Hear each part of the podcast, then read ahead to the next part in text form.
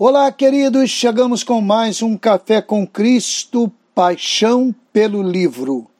E assim, no primeiro dia do sétimo mês, o sacerdote Esdras trouxe a lei perante a comunidade, que era constituída de homens, de mulheres e de todos os que podiam entender.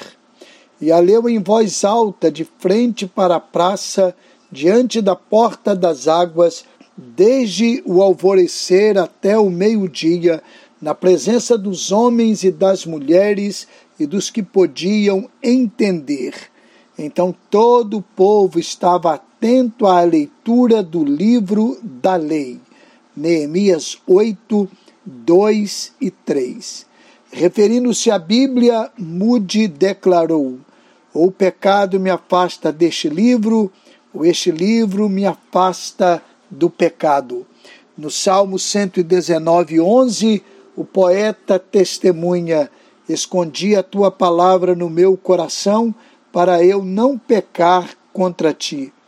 É triste a realidade de lares que desprezam a Bíblia.